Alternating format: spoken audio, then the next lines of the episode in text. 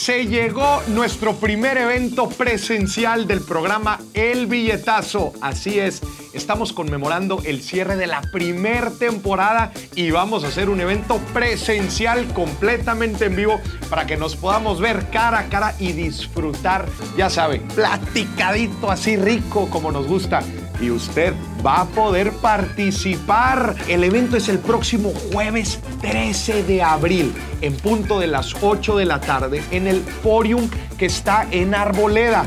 Adquieran sus boletos ya en mi página de internet www.morisdieck.com diagonal el billetazo. Apúrense.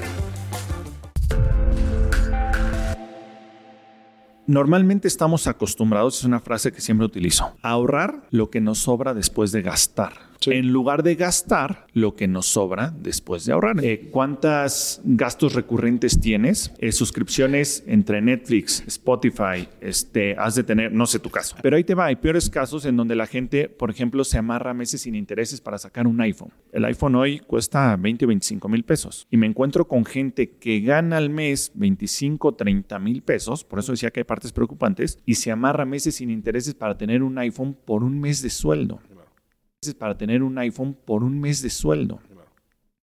Bienvenidos a Dimes y Billetes, un podcast de finanzas para nosotros los otros. Yo soy Maurice Dieck y juntos aprenderemos de dinero, inversiones y economía. Todo sencillito, con peras y manzanas. Prepárate, que este es el primer día de tu nueva vida financiera. 3, 2, 1.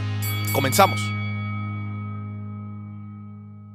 Bienvenidos a otro episodio de Dimes y Billetes. Señoras y señores, el día de hoy vamos a hablar de la octava maravilla del mundo. Vamos a hablar de la fuerza más poderosa del universo. Por lo menos eso dicen, que se, por lo menos eso, dicen que alguna vez eh, mencionó Einstein, Warren Buffett. Pero, ¿qué tiene que ver esto con nuestra vida y con nuestras finanzas? ¿Qué pasa con esta fuerza si la podemos aplicar a nuestro dinero, a nuestras inversiones, pero también a nuestros hábitos y la forma en que crecemos todos los aspectos de nuestra vida. Señoras y señores, estoy en casa de bolsa Finamex, en estas oficinas corporativas acá en Santa Fe, preciosas. Por favor, si está escuchando el episodio, por favor, vaya a verlo. Para que, vea el, para que vea el video, nada más y nada menos donde estamos.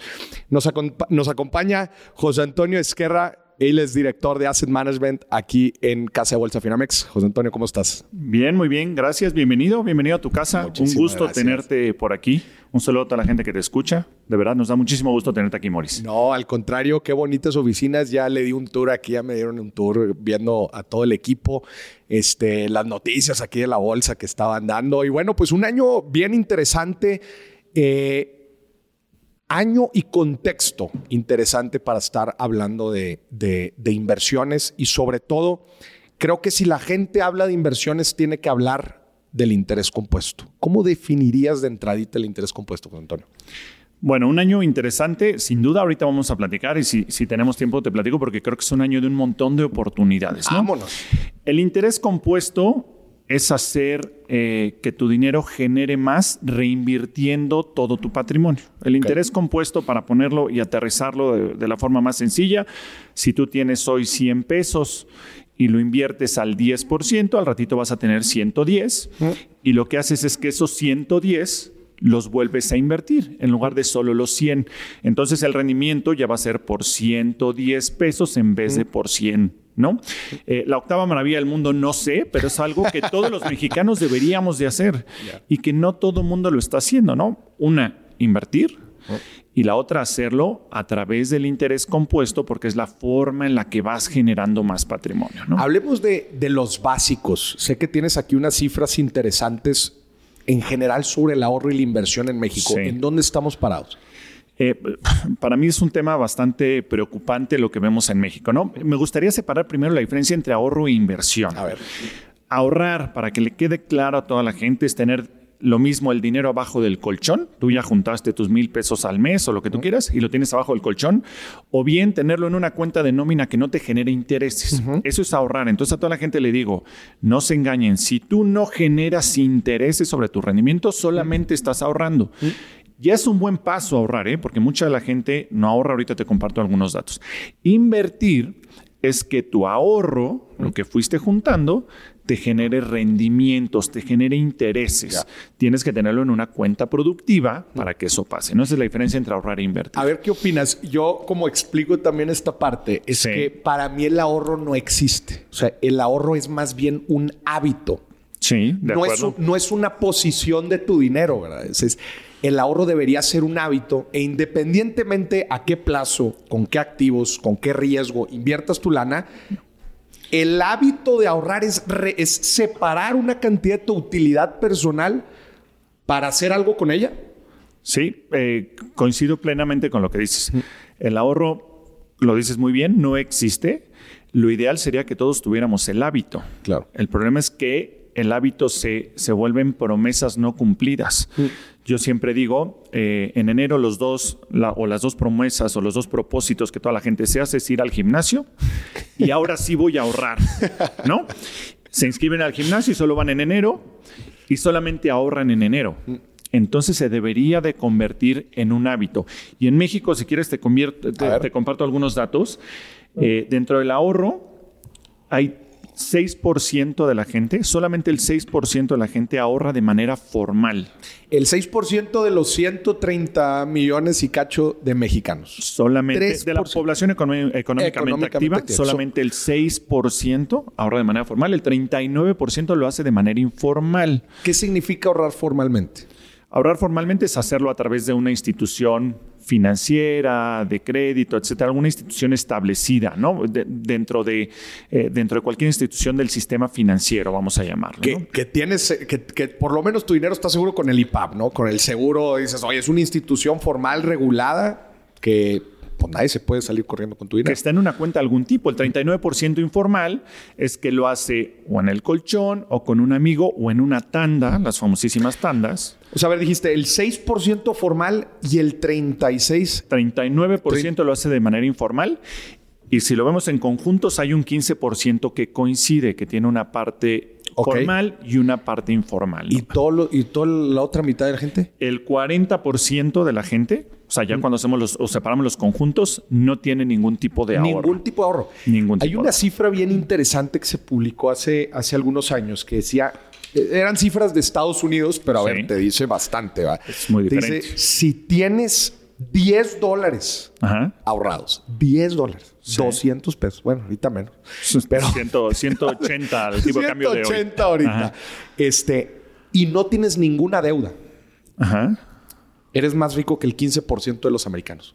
Sí, lo creo. Por aparte, el, el americano vive endeudado. Vive ¿eh? endeudado. Vive endeudado. Es, es, un mercado pero, diferente. Pero qué pero interesante, sí. ¿va? O sea, este, habla mucho también de, de, de, los hábitos y cómo podemos ver también esto en perspectiva. Pero entonces, en general, el mexicano, la mitad de los mexicanos no ahorran y los que sí la ahorran, solamente una pequeña proporción lo hace de forma formal. Exactamente. A, a ver, y lo, a ver, informal, ¿en dónde lo tienen metido? De, la, de manera informal. De manera informal. Eh, a ver, yo me imagino que abajo el colchón, con amigos, algún tipo de préstamo y que te devuelven algo, supongo, de intereses o las típicas tandas, por ejemplo, ¿no? Sí. Esos son sus ahorros informales. Ahora, el ahorro informal, en, en mi manera de ver, lo que genera es que te lo gastes más fácil. Porque tú lo tienes en tu cochinito, que está en tu buró, ¿no? Y entonces en cuanto ves que salió el nuevo iWatch, dices, pues ahora sí me lo voy a gastar. Que te lo gastes más fácil o que te lo roben más fácil. Oye, yo estoy impactado También que te con el nivel de financieros que he conocido sí. y que, oye, les robaron X cantidad gigantesca de efectivo que tenían en la casa. Bueno, si eres financiero, no. Pues yo creo que es otro tipo de negocio y por eso tenían tanto efectivo. Sí, hombre, Son no, financieros, pero a lo mejor con, con exceso de efectivo, ¿no? Con sí. su happy problem. Sí, pero... Pero sí pasa, sí pasa, te lo pueden robar. Ahora, tú hablas de financieros, pero no sabes la cantidad de gente que hoy ya son clientes nuestros, mm. gente con estudios, con preparación, mm. que se acercan con nosotros y nos dicen, dentro del ahorro formal, que ahorita te voy a dar otro dato, tengo mi ahorro formal, pero no invierto. Y aquí te voy a dar okay. un dato. Hay en México 134 millones de cuentas bancarias. 134. 133, 134 millones de cuentas. Diría la gente, ah, pues una por mexicano. Estamos bancarizados, ¿no? Y como es población económicamente activa, claro. en realidad son como dos por mexicano. Dos ¿no? por mexicano. Pero de esas 130 y tantas, solamente el 3% genera intereses. Quiere decir que como 4 millones de cuentas, solamente 4 millones de cuentas generan intereses. A ver, vamos a rascarle otra vez. Sí. Entonces dices que una muy pequeña proporción de gente tiene un ahorro formal. ¿Qué eso quiere decir? Que tiene su cuentita ahí en el banco con su tarjeta de débito. Correcto. Pero de todas estas cuentas, 130 millones que nos dices, solamente el qué? 3%. 3% de las cuentas que hoy hay en los bancos, de las cuentas bancarias, solamente el 3% genera intereses. ¿Todos los demás los tienen ahí? Generalmente una cuenta de débito. débito. ¿Qué haces? Te cae tu nómina el día 15 y el día 30. Eh, no sé, te caen 15 mil pesos, te gastas 13, 14 y se te quedan mil y ahí los dejas. Y el siguiente mes vuelves a tener otros mil, pero los dejas en tu cuenta de débito. Y no sabes, justo en el ejemplo de amigos míos con estudios, con preparación, con buen puesto, se acercan con nosotros y nos dicen, oye, tengo, te voy a inventar, 50 mil pesos o 100 mil pesos en mi cuenta de nómina, inclusive montos mayores. No, quiero ventanear a algunos amigos míos, este, pero inclusive cuentas mayores en donde dicen, oye, esto está bien o está mal, pues está terrible. Imagínate que ya te convencí de ahorrar. Ya diste el primer paso. Dijimos que el 40% de la gente no tiene ni siquiera un ahorro, ¿no? Ya te convencí de ahorrar y ahora lo haces mal. Ni siquiera me voy al interés compuesto, que es con lo que empezamos. Ahorras pero ahorras mal. Eh, te lo digo con pasión porque me da hasta coraje, ¿no?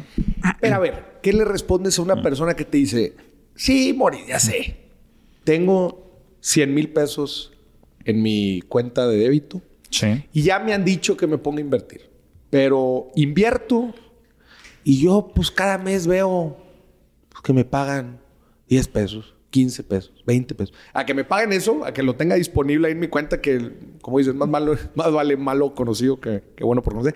¿Qué le dirías a esta Hijo, pues, a ver, tengo un montón de respuestas. Porque, a ver, lo primero es, aunque sea poquito, cuando lo vamos haciendo con interés compuesto, y ahorita te platico unos ejemplos numéricos muy detallados, pues vas creciendo tu patrimonio. Y ese dinero no te lo regala nadie, aunque sea poquito, ¿no? Otra, Hoy hay inversiones líquidas, si lo que te da miedo es la liquidez, que te generan rendimientos diarios.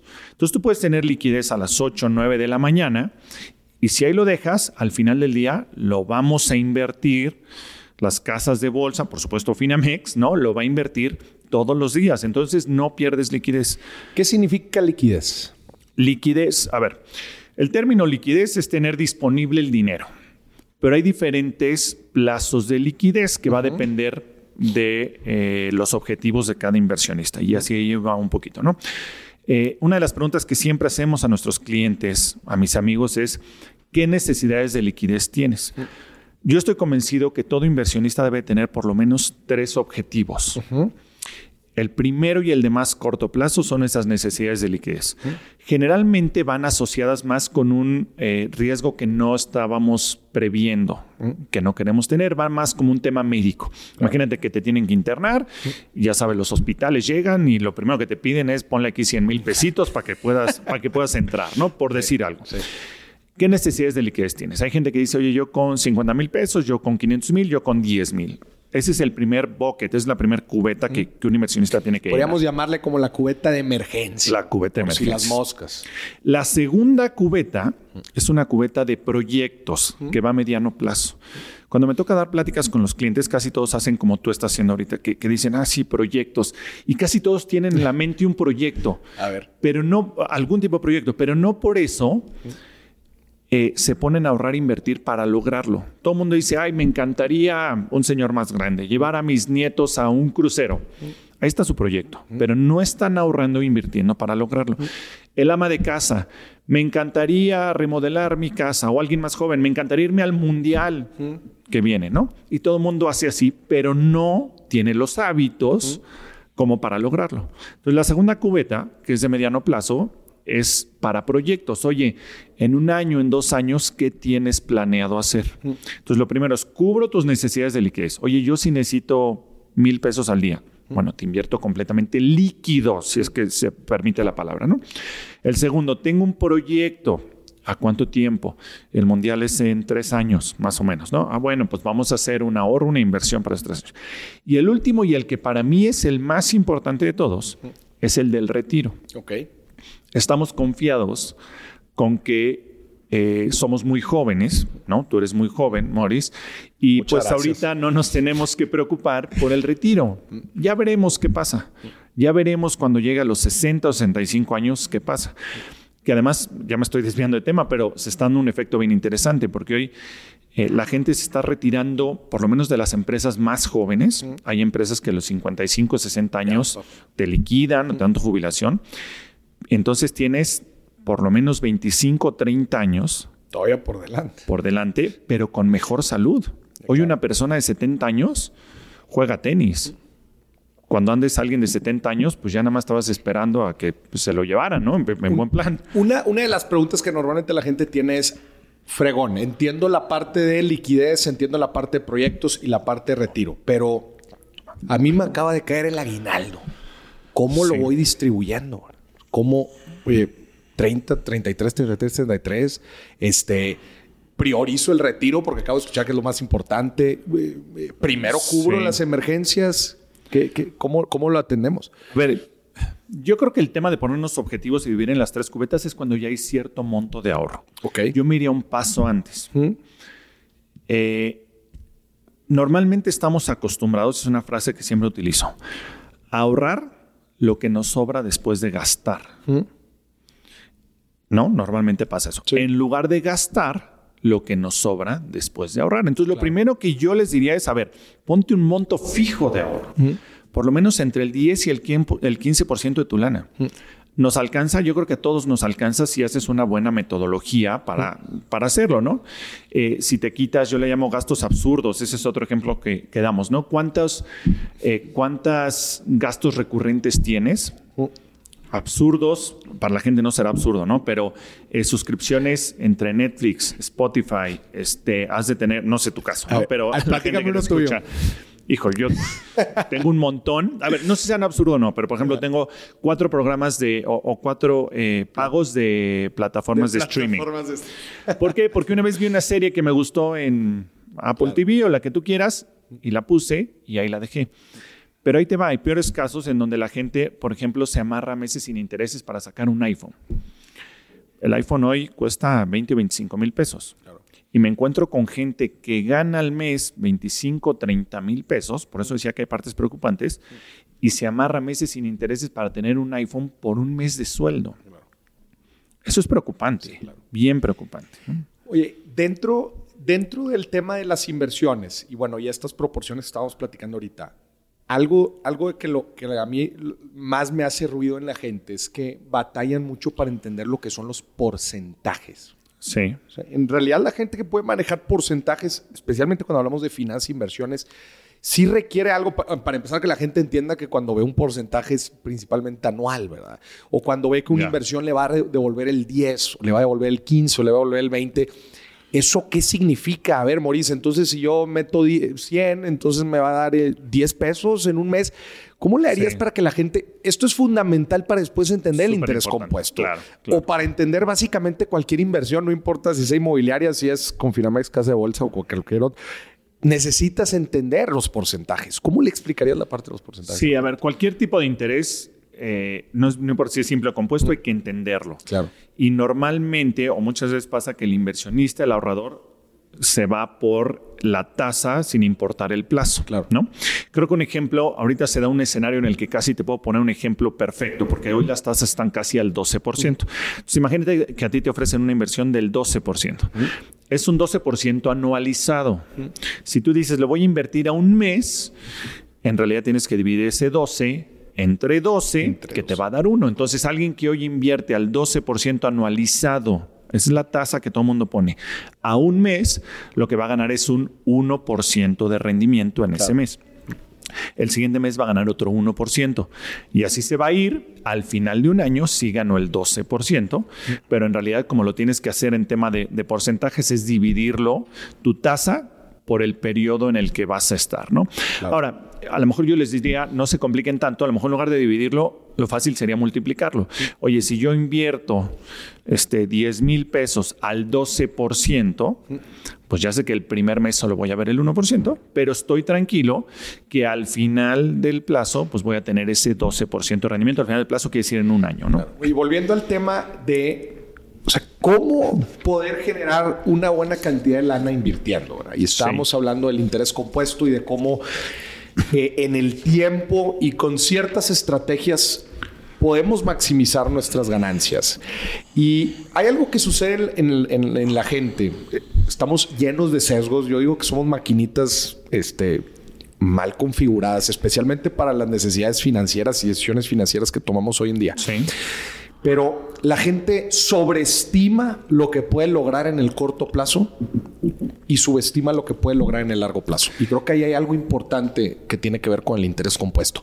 Ponme un ejemplo muy práctico de cómo fregados se invierte teniendo ganancias compuestas. A ver, ahí te va. Te voy a poner dos ejemplos si estás de acuerdo, ¿no? Uno, te voy a decir la diferencia de ahorrar o sea, de invertir contra ahorrar. Y luego me voy a ir a, un ejemplo de una persona de 35 años y te voy a platicar la historia de la diferencia de empezar a ahorrar hoy y cómo es que el interés compuesto va generando más, ¿no? Imagínate una persona que ahorra eh, dos mil pesos al mes, ¿ok? En cinco años, ¿no? Estos son no, mil pesos al mes, perdóname. En cinco años va a tener 60 mil pesos. Así, sin intereses. Lo puso abajo de su cama, ¿no? Si esa misma persona hace lo mismo con un rendimiento del 10.5% que hoy andan los CETES, los CETES, cualquier rendimiento, el fondeo, etcétera, va a tener al final del plazo ahorrando lo mismo, pero invirtiendo en lugar de 60 mil, va a tener 93 mil pesos. ¿En qué plazo? En cinco años. Cinco años. O sea, de 60 a 90. Con mil pesos al mes. Mil pesos al mes. En cinco años, alguien plain vanilla va a tener 60 mil si lo ahorra, pero además lo invierte, va a tener 93 mil pesos. Y además, prácticamente es una inversión pasiva. O sea, no es como que tú estuviste correteando la chuleta. O sea, esos 30 mil pesos fueron de la inversión. Solamente de la inversión y de una inversión básica, que es invertir en, fondeo, en un reporto, en CETES, en instrumentos de deuda gubernamental, que si quieres eh, detallamos la diferencia, pero es un instrumento, el instrumento más básico que, que hay hoy tenemos la ventaja de que hoy los rendimientos están en esos niveles. Mm. Por eso creo que hay muchas oportunidades para el inversionista hoy en día. Luego me preguntan, oye, Mauricio, ¿cómo, ¿cómo, me impacta que suba o baje la tasa de interés de Banco de México? Bueno, probablemente estuvieron viendo que el año pasado la estuvieron subiendo bastante por el tema de la inflación. Pues aquí es como se ve reflejado en la inversión. También se ve reflejado en la deuda, ¿va? porque probablemente también ya vieron que, que la deuda es más cara. Sí. Pero así es específicamente como, como impacta. Exactamente, es un buen momento para los inversionistas. Mm. ¿Por qué? Porque tienes un premio muy atractivo y muy interesante de tener tu dinero mm. en una inversión. Ahora, José Antonio, hay algo que no mencionaste ahí que es importante también, el costo oportunidad del compadre que nada más está ahorrando. Además, Porque el lado negativo, pues, es la inflación. Exactamente. Si tenemos una tasa del 10,5, hoy mm. vamos a suponer el año pasado la inflación cerró alrededor del 8%. El 8. Pues, ¿qué quiere decir? Que tú, si en un año eh, ganaste el 10% de rendimiento, la inflación te comió el 8%. ¿Qué quiere decir que la inflación te comió el 8%? Que las cosas te van a salir 8% más caras. Correcto. Pero si invertiste al 10, vas a estar por arriba de inflación. Aunque te salga más cara, te va a alcanzar para comprar más cosas. Claro. El que no invirtió, pues le van a salir 8% más caro las cosas, pero además su dinero no le generó. Entonces es el 0 contra el 8, ¿no? Claro. Ese es, un poco el tema de interés compuesto, ¿no? Ahora, en este cálculo que hiciste del 60 contra, el no, contra la persona que gana 90, ¿ya estás considerando la reinversión? Sí. Ok. Está considerando la reinversión, lo que decíamos al inicio, los mil pesos que metes el primer día, te van a dar rendimientos el primer mes y lo reinviertes y lo reinviertes y lo reinviertes. ¿Cómo se comporta esto si la persona dijera, sabes qué, cinco años está bien, pero vamos a meterle un poco más porque ya me gustó, ya no nada más quiero ganarle el eh, no, nada, no, nada, más quiero ganar 30 mil pesos en cinco años? ¿Cómo funciona el tiempo? Tenemos plazos de, mira, en el ejemplo tengo varios plazos, entonces te puedo platicar. Vamos a suponer a alguien que lo hace en 20 años. En el ejercicio anterior era un 64% de diferencia. ¿Ok? Alguien que lo hace 20 años, sin inversión va a tener 240 mil pesos. puros. En, en un plazo de... de 20, 20 años. años. 20 años. Va a tener 240 mil. Mientras que si lo invirtió, va a tener 810 mil pesos. Un 237% más de rendimiento. Aquí, José Antonio, es donde la gente se me pierde. ¿Por qué no es lineal? La gente, este, nuestro Sí. cerebro está acostumbrado y está hecho para pensar, pensar linealmente. Pero tú lo que me acabas de explicar aquí es que no es lineal. ¿Qué pasó aquí? A ver, eh, justo es el interés compuesto y la capitalización. El de cinco años solo ahorró 60 mil pesos, ¿no? El, el primer ejemplo que poníamos. Y el otro ahorró los mismos 60 mil pesos, pero lo que decíamos, los primeros mil pesos te generan intereses y el siguiente mes que ya tienes dos mil, pues ya son dos mil más intereses. Y eso lo inviertes al 10 y medio. Y el siguiente año son, el siguiente mes son tres mil más intereses. Entonces eso se va a hacer una bolita de nieve. Y hay un ejemplo, a ver si lo logro aterrizar lo más posible, ver, que venga. la gente no me lo cree, pero esto, esto te lo demuestro. A ver. Tú que tienes como 35 años, voy a dar- Híjole. Ahí te va. Imagínate, una- la, la gente me pregunta mucho, no- nos pregunta mucho en Finamex, bueno, ¿y cuándo debo de empezar a ahorrar? Es que ahorita no me alcanza. Claro. Ahorita la típica, ahorita no me alcanza. A la gente joven les digo, menos te va a alcanzar después, porque cuando llegues a los 45, 50 años, además vas a tener hijos en la universidad, o ya te casaste, o lo que tú quieras, menos te va a alcanzar. Claro. ¿Cuándo tienes que empezar a ahorrar? Yo te diría que en este momento y aprovecharlo ya. Te voy a dar un ejemplo, lo voy a tratar de traducirlo más fácil y si no, tú me ayudas para que quede súper claro Ándale, para todo mundo. Imagínate una persona que decide empezar a ahorrar a los 35 años. 35 años y ahorra 2 mil pesos al mes. 2 mil pesos nada más al mes. Lo hace durante 10 años, de los 35 A los a los 45 años.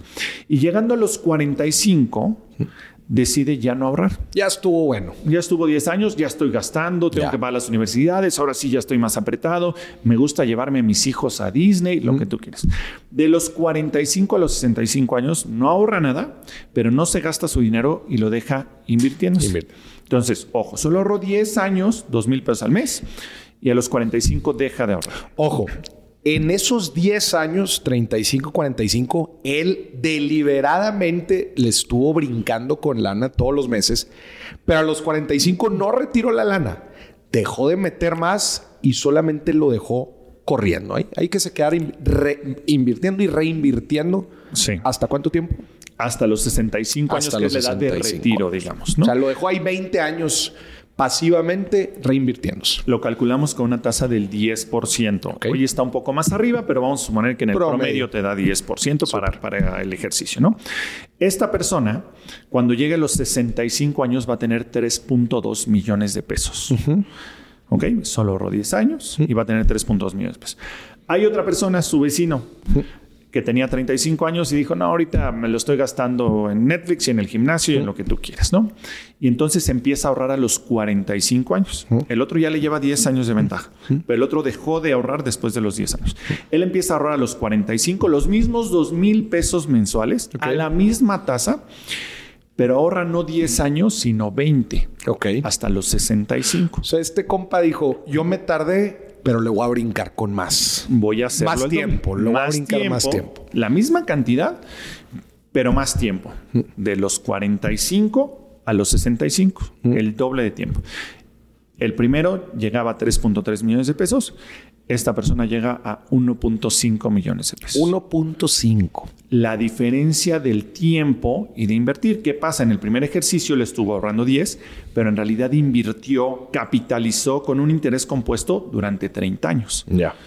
El otro, en lo que fue acumulando, capitalizó 20 años, sí, pero de los primeros pesos que puso. Ya. Pero el otro en realidad invirtió 20 años y el primero invirtió 30. Ya. Pero tiene más del doble de dinero. La gente no me cree este ejercicio y les digo, ponte a ahorrar ya. Es un poco contraintuitivo porque la gente normalmente piensa y dice, a ver, pero pues el segundo invirtió más tiempo, él metió más dinero que la primera persona, pero lo que no están viendo es que los, el dinero que está aportando mensualmente la segunda persona se vuelve irrelevante con el rendimiento que le está generando la bola de nieve al primero.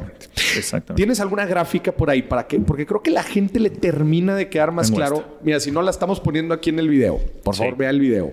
Porque va a haber las dos curvas compuestas. Porque los dos obtienen curvas compuestas. Los dos. Es una realidad Sí. porque los dos terminan invirtiendo y reinvirtiendo su dinero.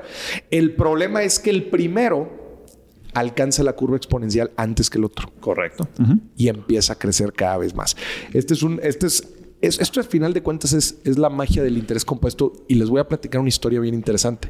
Sí. Porque luego la gente cree que el interés compuesto este, eh, eh, aplica solamente en las finanzas.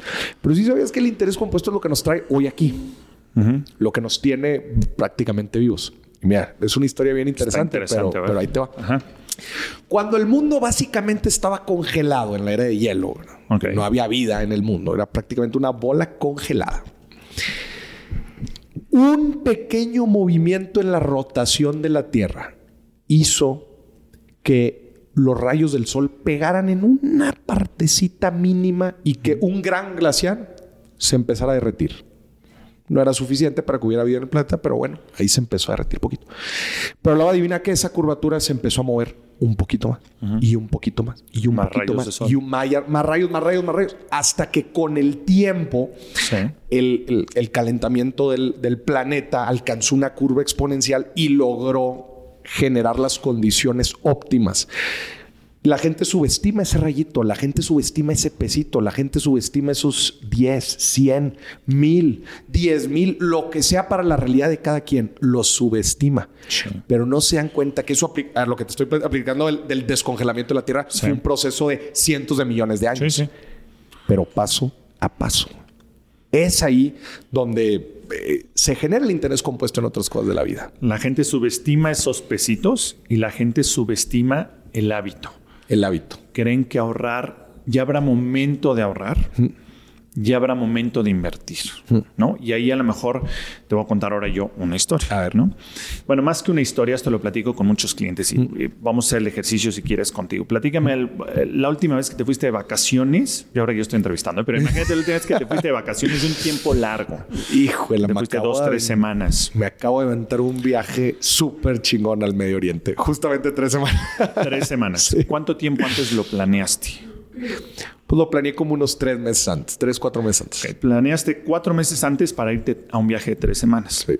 Mi pregunta es, ¿cuánto tiempo antes deberías de planear las vacaciones más largas de tu vida, que son a los 65 años?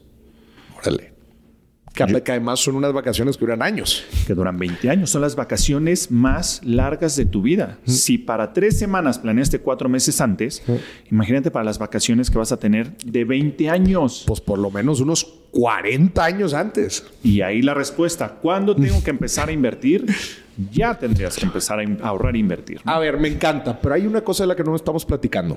Ese Sí. 10% tú dijiste, ah, pues lo planchamos el 10%, que es más o menos el rendimiento promedio que va a estar obte- obteniendo la gente.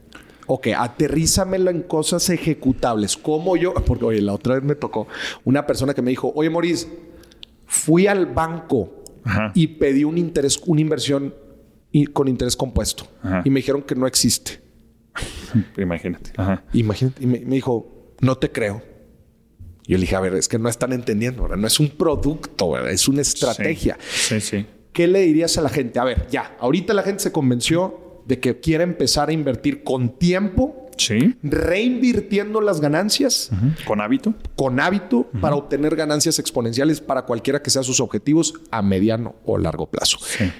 ¿Qué hacen ahorita, terminando esta, esta grabación? A ver, lo primero que dijimos es el hábito, el ahorro, ya se convencieron. Deben de buscar a una institución financiera, ¿no? Para poner Hay ese una dinero. Finamex, hombre, regular, más de 40 años de experiencia en el mercado. 48 Ay, años, una institución financiera. Yo les sugiero, efectivamente, Finamex, desde luego, y empiecen a romper algunos mitos del inversionista. A ver, Ahí te van algunos. La gente cree, porque a ver, ya te convencí de ahorrar y todo. ya todos nos tienes así ya listos para darle. La gente cree que invertir, una, es muy complicado. Ok. Yo les diría que es bastante sencillo invertir. La gente le da miedo no saber de finanzas. Y no, quien tiene que saber de finanzas es la institución que te va a llevar de la mano a ese, a ese camino, ¿no? Tú tienes que tener muy claro tus objetivos, tu ahorro, cuántos hábitos, etcétera, pero para invertir hay alguien que te va a acompañar. Entonces, primer hábito, o, o bueno, primer mito, no es difícil invertir, ¿no? Hoy te acercas a una institución financiera como Finamex, te sientas una con un asesor o en una plataforma digital y ya que tienes definido, oye, yo puedo ahorrar mil pesos al mes o cinco mil o diez mil según tus posibilidades, solo tienes que definir un poco tus cubetes. Ok. De la primer cubeta, lo que está en liquidez, lo que yo siempre sugiero es tener inversiones de corto plazo, gubernamentales, que son las más seguras. ¿no? Este es el típico CETES a un día, a 7 o a 28, ¿no? O una inversión a un día, ¿no? Eh, eso es muy sencillo, hacerlo a través de una sola una plataforma. Ahora, para el mediano y largo plazo, aquí se empieza a poner un poquito más complejo, pero tampoco debería ser tan complejo. Ok. Tú tienes que definir tus porcentajes. Yo creo que yo puedo tener hasta un 10% en renta variable. Me estoy poniendo sofisticado, pero no es sofisticado. Renta variable es invertir en acciones, ¿no? La gente dice es que invertir en acciones es muy difícil. La verdad es que tú cuando compras una acción, si lo vemos de manera sencilla, lo que estás haciendo es volviéndote socio de dicha empresa, ¿no? Entonces, imagínate ahorita, por ejemplo, la empresa Amazon. ¿Cuántos días a la semana llegan paquetes de Amazon a tu casa? No sé, a la mía un montón, ¿no? Claro. Es una empresa que vende constantemente. ¿Tú serías socio de Amazon o no? Imagínate que te dicen, oye, quiero que seas socio mío. Cuando ves lo que venden. Pero además hoy, por ejemplo, por situaciones del mercado, te están dando precios de hace dos años. Entonces, comprar una acción no es más que hacerte socio de una empresa. Ahora hay formas muy sencillas para tú hacerte socio de una empresa. Oye, ¿cuál es la buena? ¿La buena es Amazon o es Apple o es Microsoft? No sé cuál es la buena. Pues hay canastas de acciones que puedes tomar, ¿no? Y eso ya Claro. está más complicado. Eso cuando tú vas a través de una aplicación o a través de un asesor, la verdad es que se hace mucho más sencillo y fácil de invertir. Pero Claro. lo primero que les diría es den el primer paso, abran una cuenta y vayan explorando poco a poco. ¿Y cómo se ve este tema de la reinversión dentro de estos, dentro de estos activos? O sea, ¿cómo se ve? Ok, fregón, voy a tener mi liquidez, mi ahorro de emergencia, lo voy a tener en más pesos de la, de la app de Finamex.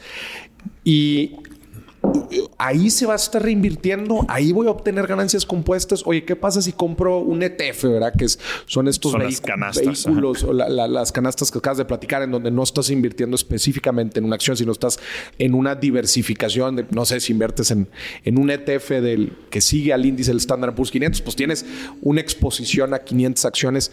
Sí. Pero ya obtengo el interés compuesto solamente con comprar este, este activo. ¿O A ¿Cómo ver, yo- funciona eso? Yo lo separaría, ¿no? Eh, Primero en la parte de, de deuda, instrumentos de deuda, ejemplo, CETES, inversiones un día eh, gubernamental, digamos. Para tú generar ese interés compuesto, lo que tienes que hacer es asegurarte de reinvertir tu capital más los intereses. Ejemplo, en más pesos, ¿no? Ya, ya que estamos to- tocando ese tema, tú aprietas un botón y pones reinvertir Autom- reinversión automática. automática. Reinversión automática. ¿Qué quiere decir esto? Que si tú tienes mil pesos y al otro día tienes mil cien, por ejemplo, pues en tu siguiente inversión vas a invertir mil cien y no solo mil. Y ahí te olvidas. Te olvidas. Te olvidas. Ahí está tu. En el momento que la quieras sacar, la sacas, pero esa lana va a estar ahí metida y va a estar dando vueltas y vueltas y vueltas. Tu capital más tus intereses. Más los intereses que se van generando. Si te das cuenta, no fue nada sofisticado ganar el interés compuesto. No es un producto, como bien tú lo dices, pero al tú poner un botón donde diga, o en la institución que tú quieras decir, reinviérteme mi es capital más mis intereses, ya tienes el interés compuesto. Y no está nada difícil, es nada más reinvertir capital más interés. En el tema de acciones, ETFs, etcétera, pues en realidad tu rendimiento va a estar dado por el diferencial de precios. Claro. Si com- tú compraste una acción a 100 y mañana la vendes a 110, pues ganaste el 10% de rendimiento sobre esa acción.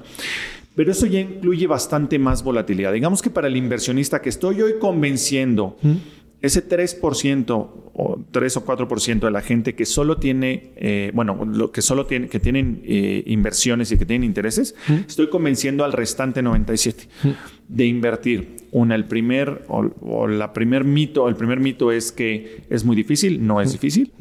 No es difícil tener interés compuesto, solo dices a la institución como Finamex, ponme mi interés, mis- mi capital más mis intereses. Y luego ya para el mediano y largo plazo puedes hacer otras estrategias. Pero a ver, José Antonio, nada más quiero estar bien claro que Sí. mi lana no se va a perder. Que nadie se va a ir corriendo con la lana.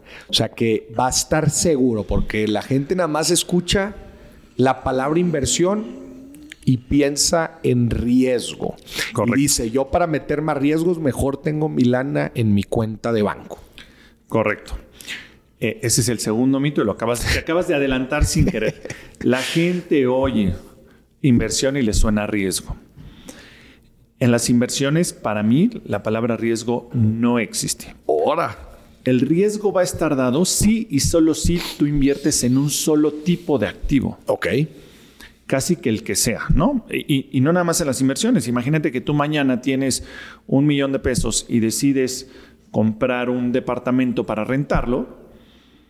Pues como solo tienes ese activo, mañana se te van los inquilinos y un año no lo rentas. Pues ahí caíste en riesgo porque solamente tienes Claro. un activo. O se te quema o resulta que tenía un pleito o lo que tú quieras. La gente que tiene un millón de pesos y la pone en su negocio, por muy buenos que sean en su negocio, si su millón de pesos todo lo ponen en su negocio y al negocio no le va bien, nos cae otra pandemia, pues entonces hubo riesgo. Pero si tú diversificas, el riesgo no existe. El riesgo lo vas a mitigar totalmente, ¿no? Entonces, para mí el riesgo existe sí, solo si tú inviertes en un solo activo.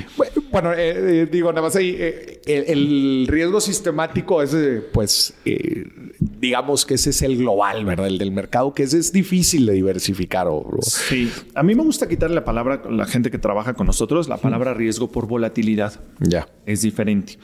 Si tú tienes un montón de activos, lo que le puede pasar a tu portafolio es que haya volatilidad. Entonces, la acción de Apple, si es uno de los 100 activos que tienes, bajó 10%, pero a todos los demás activos subieron 10%, no te va a afectar en nada. Correcto. Entonces, sí, tu portafolio, por ejemplo, el año pasado, para los que tenían y, y- y sufrieron el año pasado, que tenían una parte importante en renta variable en acciones, pues vieron volatilidad.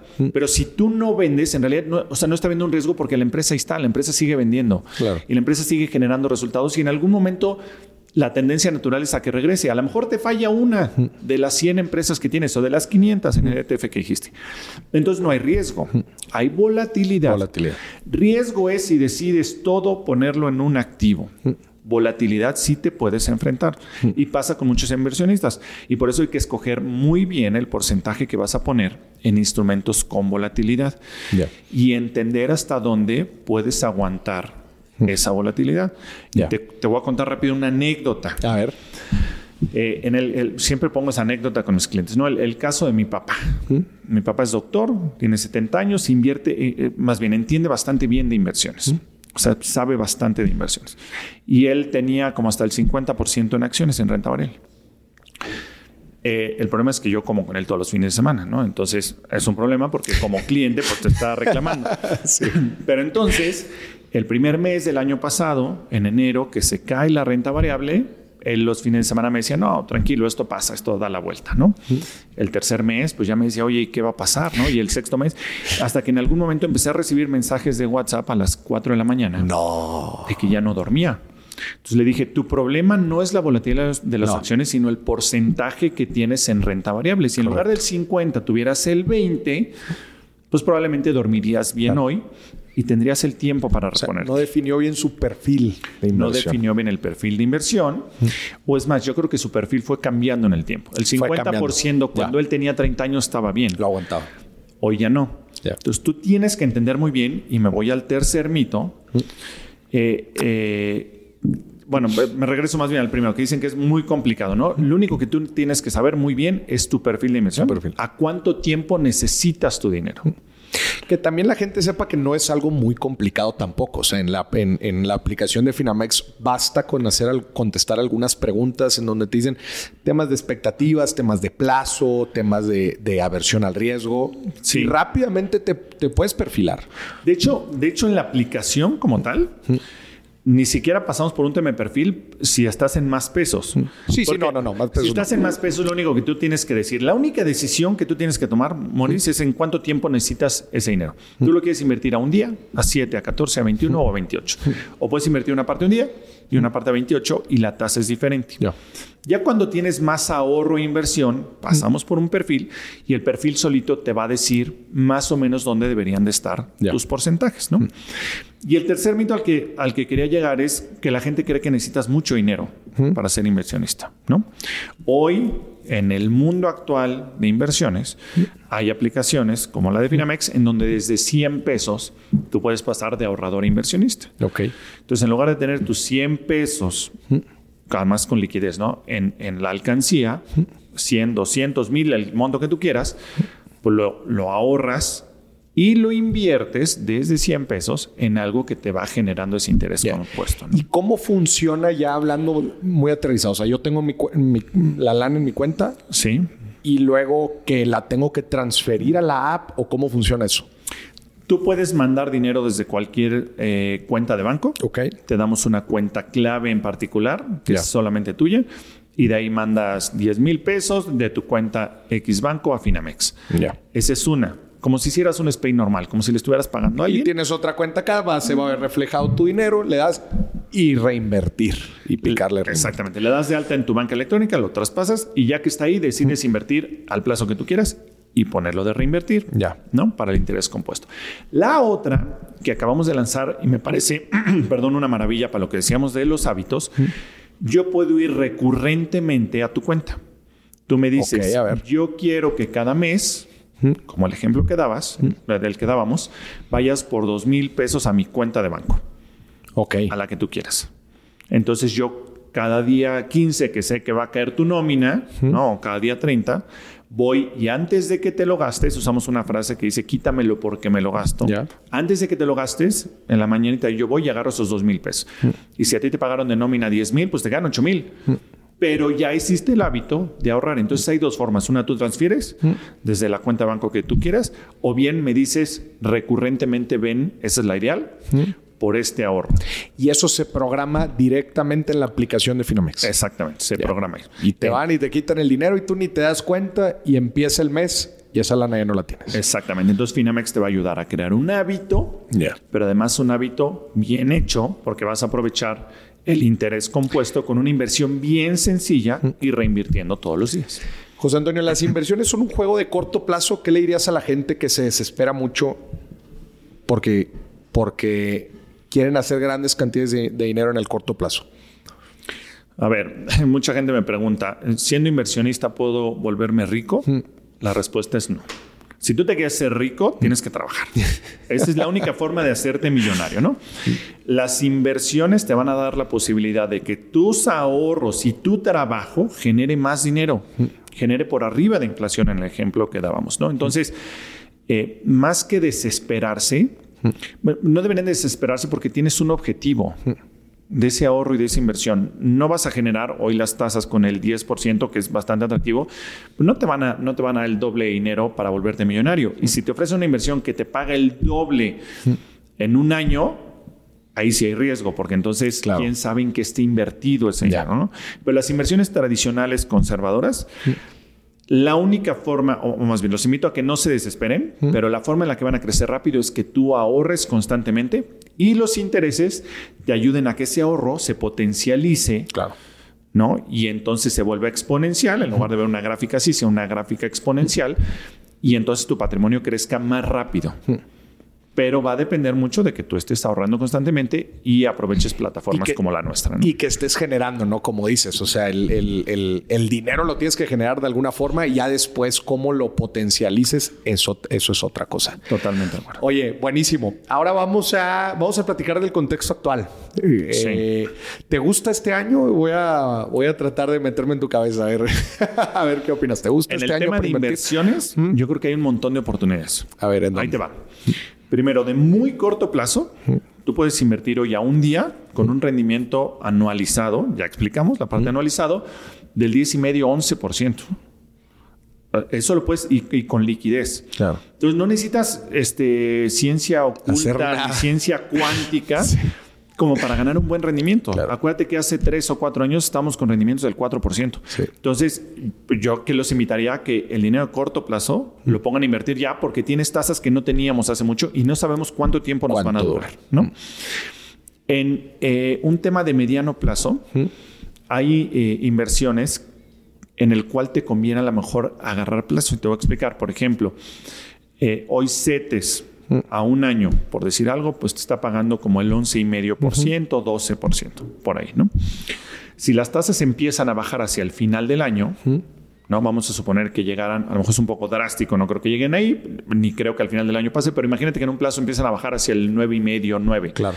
Tú ya amarraste una tasa un año al 11,5 o 12%. esa no te la quitan. No te la quita nadie y vas a voltear a ver a los de alrededor diciendo, vosotros es el 9,5. Entonces, para lo de muy corto plazo hay buenas tasas, para lo de mediano plazo puedes pactar cierto tiempo. Por ejemplo, hay un instrumento gubernamental, un M, ¿no? Que a 10 años te paga como el 11% quiere decir que entre ocho años y medio vas a duplicar tu capital. Entonces, por ejemplo, si tú hoy dices en 10 años mi hijo va a la universidad y tú tienes hoy un millón de pesos, estás tranquilo que en 10 años vas a tener dos. Porque bueno, en 9 años vas a tener dos. Porque además, como dices, sin saber ciencia cuántica, o sea, es básicamente un instrumento de muy, pero muy bajo riesgo fijando la tasa y no tienes que estar, oye, Moris, pero ¿cómo van a bajar la tasa? Pues va muy ligado a lo que suceda con la inflación. Y también lo que suceda con nuestros vecinos del norte, qué hacen ellos con su tasa. Pero acá no, acá ya prácticamente la estás fijando. La estás fijando completamente en un instrumento de deuda gubernamental, que es el instrumento más seguro que, puede haber. Y la tendencia natural es a que bajen las tasas en el plazo. Si no es carísimo para un gobierno mantener ¿no? niveles tan altos, Estados Unidos en el momento en que se controle la inflación, la tendencia natural va a ser bajar y México en consecuencia tendrá que bajar la tasa. ¿no? Entonces, si llega al 4 otra vez en 5 años, tú vas a voltear a ver a todos con el 10,5 o el 11%. Y ya la amarraste. Eso de mediano plazo, ¿no? En el largo plazo, el ejemplo, tú serías, imagínate que Jeff Bezos te dice, quiero que seas mi socio. ¿Le entrabas o no le entrabas? No, José Antonio, ahorita estamos del lado de Tesla. Mejor ponme el ejemplo de Tesla. Bueno, Elon Musk te dice, quiero que seas mi socio. Aquí, en, mi, ahorita, le, ahorita le doy todo. Ahorita le doy todo a Elon. ok te dice, vas a ser mi socio, pero además te doy un precio de acción, el de Tesla de estar como de hace tres años, dos o tres años, no me lo sé exacto, pero algo. Pues le entras porque le entras. ¿Qué quiere decir esto? Que puedes encontrar inversiones en acciones mm. sólidas, no te mm. estoy diciendo una empresa chiquita, ¿no? Algo que nadie conoce, empresas sólidas mundiales, mm. con precios, yo le llamo a descuento con precios buenos para sentarte para el dinero que es a 5 años, a 10 años y decir, oye, yo creo en esta empresa, yo creo lo que va a generar, o en muchas empresas, como con el ETF, creo en 500 empresas del Standard Poor's, pones ahí algo y de largo plazo te puedes sentar porque hoy hay precios buenos. Si mañana va a subir la bolsa en Estados Unidos, no tengo la, la respuesta exacta, pero en algún momento va a llegar y en algún momento se va a recuperar. Las inversiones en este tipo de productos se van a recuperar, ¿no? No me, no me acuerdo quién es el que lo decía, lo vamos a buscar para ponerlo, pero alguien decía, del índice Standard Poor's, no sé hacia dónde van los siguientes mil puntos, si hacia arriba o hacia abajo, pero estoy seguro que los siguientes diez mil van hacia arriba. Ya. Entonces, está alargando el plazo de, la inversión. Y la cuarta de oportunidades, no me gusta tanto porque va un poco en contra de lo que nosotros vendemos, pero también hay oportunidades, por ejemplo, en bienes raíces. A ver. Hoy eh, las tasas de interés están sobre el 10 y medio. Las tasas de crédito todavía no suben en la misma proporción. Te puedes amarrar de un crédito todavía relativamente Los barato. Los hipotecarios sí todavía no, no, suben en proporción. No han subido en la misma proporción, ¿no? Los créditos hipotecarios. Y la otra es que si tú te fijas, por lo menos en la Ciudad de México y en ciudades grandes, no hay mucha demanda de bienes raíces. No hay mucha demanda. No sé exactamente en Monterrey, pero no, la gente no está. O sea, tú pones a vender tu departamento mañana, a lo mejor tú sabrás mejor el caso de Monterrey, pero lo haces en la Ciudad de México y no creas que te van a caer 40 vendedores, 40 compradores, perdón. Entonces está la posibilidad de que tú puedes apretar un poquito el precio del bien raíz que vas a comprar. Para comprar barato. Y en el tiempo eso probablemente te va a generar cierto rendimiento. ¿no? Entonces, para mí es un año, yo le llamo un año de oportunidades. Ya nos apretábamos el año pasado, ya nos costó sangre. Costó sangre el que vendió, el que aguantó, ahí está. Pero es un año bien importante de oportunidades. José Antonio, te acaba de caer un millón de pesos. ¿Qué haces con ellos ahorita? A mí, a Finamex, aquí yo con el millón de pesos. me bajo la aplicación de Finamex y vámonos. Este, en una, a ver, un millón de pesos que cae a Finamex, ese millón de pesos, lo primero que hago es me siento con el cliente y le digo, ¿qué quieres hacer con esta lana? ¿Para qué es? ¿El cliente tiene 25 años o tiene o es eh, viuda de 95 años? 25 años con un millón de pesos. Primero lo felicito porque ya juntó su millón de pesos a los 25 años, ¿no? Y le digo, a ver, ¿para qué quieres esta lana? Pues estoy pensando en Me tres quiero años casar en poner unos cinco años, imagínate. Bueno, si se quiere casar en cinco años, lo primero que hay que hacer es de ese millón de pesos, decir cuánto necesitas líquido, lo que te decía los tres buckets, ¿no? Pues líquido, alguien de 25 años con un empleo formal que está recibiendo necesita muy poco dinero, porque a los 25 años no debería de, gas- no debería de gastar De tanto. gastar tanto. Lo primero es que necesita orientarlo, porque a los 25 años con un millón de pesos, lo peor que puede hacer es gastárselo, Sí, ¿no? claro. Porque ya junto algo patrimonio. Entonces, Imagínate en muy el ejemplo. Deja, perdón que te interrumpa, Sí. pero esto, esto se me hace bien importante.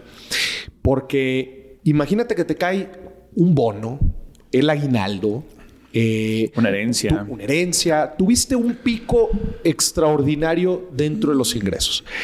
Y yo quiero recalcar el ejemplo que estuvimos platicando, Sí. porque fue un ejemplo bastante moderado en la cantidad de dinero que se iba depositando cada mes.